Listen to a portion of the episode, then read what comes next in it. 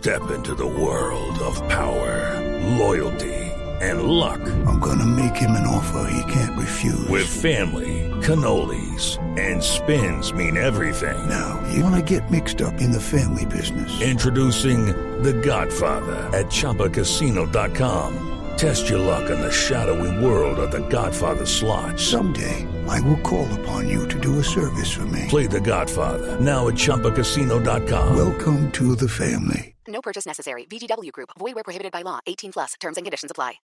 Don Alcides, usted está, me escucha, buenos días. Buenos días. Don Alcides Porras es un comerciante que está también en la zona de frontera. Eh, don Alcides, ¿qué es lo que está pasando con la economía de Norte de Santander? No, pues la verdad, muy, muy buenos días. De verdad que muy, muy grave, preocupante. Nunca habíamos tenido una economía, una crisis tan difícil, tan difícil como la que estamos atravesando. Que lo más, y que nos vemos totalmente solos, retirados del gobierno eh, central.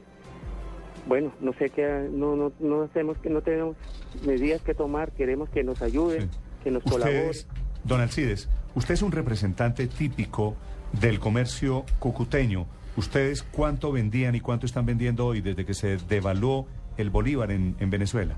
En, en la época que estaba bien, pues se vendía hasta, pasaba hasta un millón quinientos, un millón seiscientos diarios.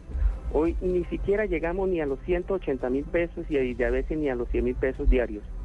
¿Y eso Es es por qué? ¿Porque la gente está yendo a comprar a Venezuela? Sí, eh, lógico, porque la diferencia de cambio hace que el cucuteño se traslade a la vecina población de Ureña y San Antonio.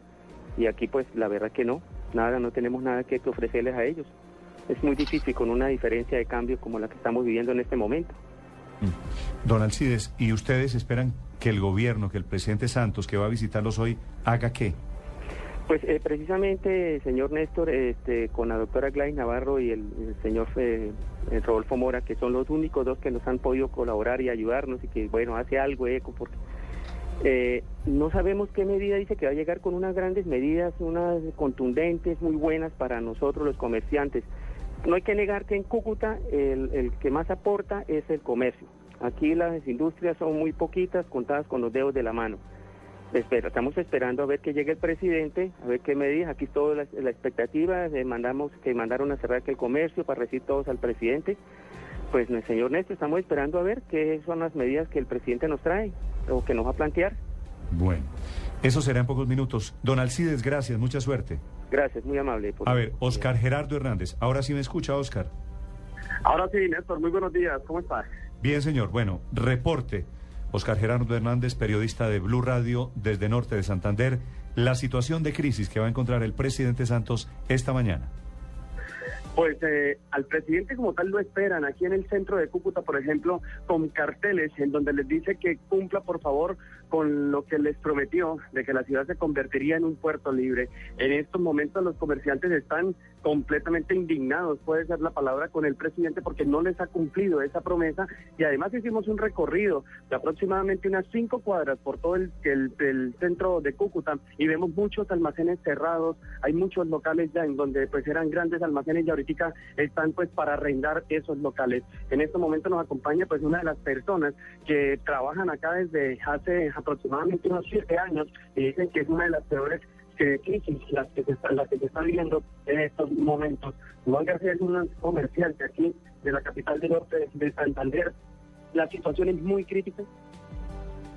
Sí, muy buenos días. La situación es demasiadamente crítica. Eh, ya hemos recibido visita por parte de funcionarios públicos aquí a la frontera, como el, el ministro de Hacienda, el director de la DIAN, en los cuales han venido y todo ha quedado en promesas.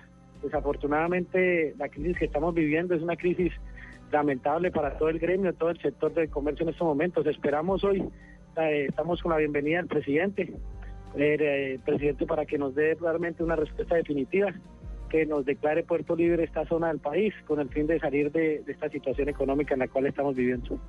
Por ejemplo, en esta zona donde estamos del centro, muchos almacenes por arrendar. Acá, mire, eh, este es un almacén de dos pisos, un local de dos pisos, completamente grande, donde funcionaba incluso una ferretería y se acabó incluso hasta la ferretería.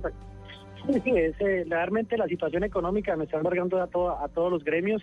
En este momento, nosotros, los propietarios de los almacenes y, y de otros gremios eh, estamos limitando nuestros costos. Realmente las ventas se bajaron en un 90% y los ingresos que estamos teniendo no nos da la base para sostener una planta personal eh, adecuada para las instalaciones.